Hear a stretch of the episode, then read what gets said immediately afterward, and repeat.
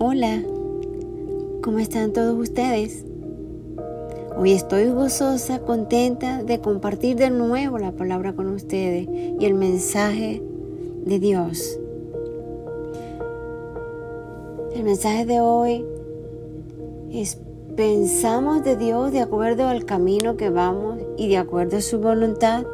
Mm. Dice la palabra que el pecado ha cegado a los hombres y mujeres Así que la persona que no ha sido salvada ve la vida de acuerdo con una perspectiva falsa. Pero los cristianos que han sido nacidos de nuevo y que tienen un corazón para Dios, vemos la vida no como una masa indefinida, confusa y sin sentido, sino como algo planeado y con propósito. Sus ojos han sido abiertos a la verdad espiritual. En un sermón en, en Nazaret, Cristo dijo, una de las razones por la que Él había venido a la tierra, o escuchen esto, muy importante, era proclamar la recuperación de la vista de los ciegos. Eso está en Lucas 4:18.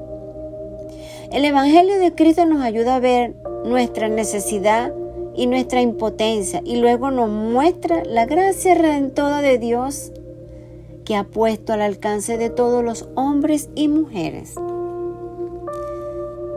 Somos llamados hijos de luz y del día, claro que sí.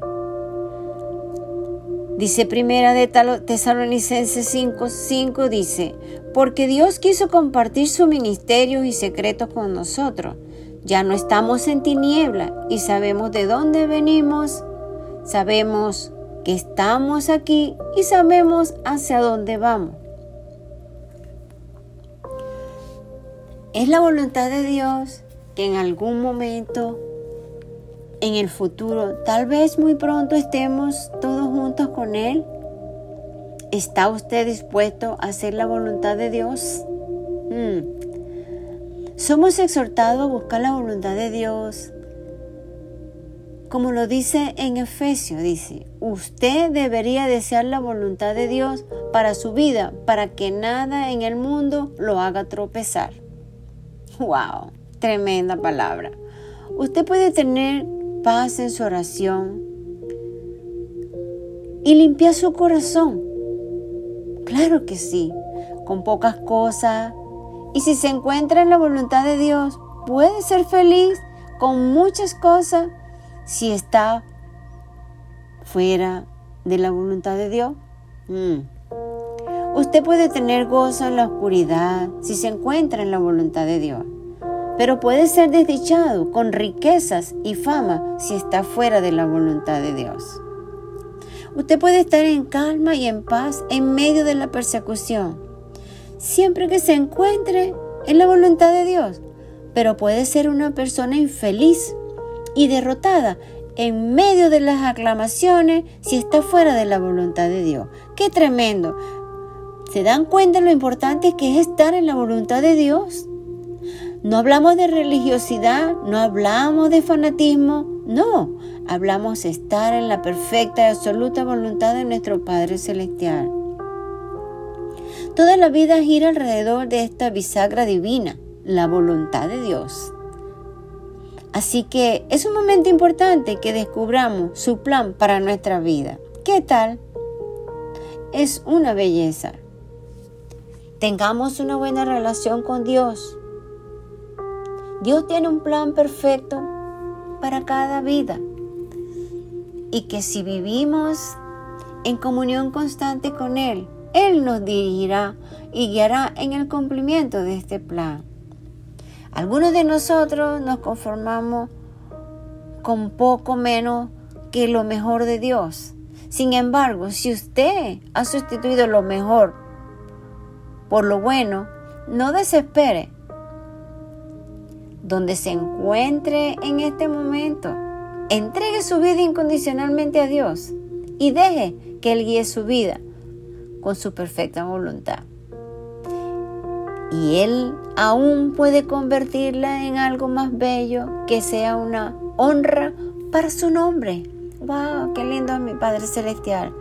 Tengan en mente que la voluntad de Dios es revelada solo a creyentes que han nacido de nuevo y abran el corazón para Dios. La Biblia dice, se han transformado, así podrán comprobar cuál es la voluntad de Dios a buena, agradable y perfecta. Dios nos revela su plan a través a través de los dice que de los adivinos, oráculos o magos. Su voluntad está reservada para quienes han confiado en Cristo para la salvación. Comparte sus secretos solo con los que han sido redimidos y transformados. Usted no puede conocer la voluntad de Dios para su vida a menos que acuda primero a la cruz. Confiese que hemos pecado, que hemos ofendido al prójimo. Si desea el plan perfecto que Dios tiene para su vida, tendrá que pasar por el Calvario para obtenerlo. Solo a través de Cristo podemos tener una buena relación con Dios y conocer su plan para nuestra vida. ¡Wow! Tremendo. En Primera de Tesalonicense dice, en una era de quejas, lamento y murmuraciones, es muy fácil caer en un patrón de desagradecimiento. Dios desea que tengamos un corazón agradecido todo tiempo. Seamos agradecidos con lo que Dios nos da. Seamos agradecidos con la riqueza que Dios nos da en nuestras vidas. Seamos agradecidos con la bendición del cielo. Siempre pero sobre todo tengamos un corazón de amor para el prójimo, como lo dice la palabra, como lo desea nuestro Padre Celestial. Y la riqueza será mayor y absoluta. ¿Es la voluntad de Dios escuchar nuestras oraciones? Claro que sí.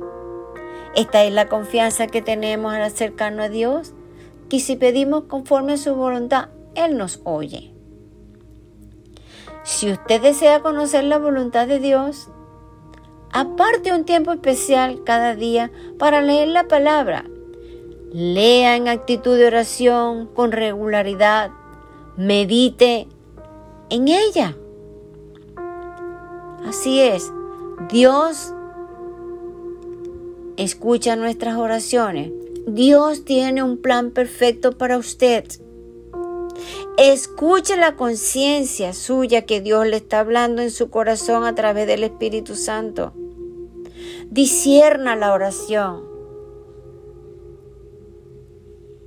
En este día yo le quiero hacer una pregunta. ¿Verdaderamente usted tiene una buena relación con Dios y hace y sigue su perfecta voluntad? Bueno, si es así, bienvenido. Pero si no es así, empiece hoy a hacer la voluntad del Señor. Camine bajo la sombrilla del Omnipotente. Camine tomado de su mano, pero sobre todo, sobre todo, atesore la riqueza espiritual que Él le da en su corazón.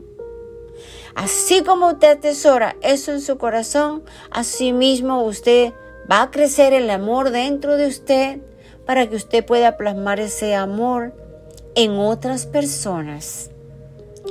Seamos agradecidos con las bendiciones de Dios y demos amor al prójimo. Dios les bendiga. Amén.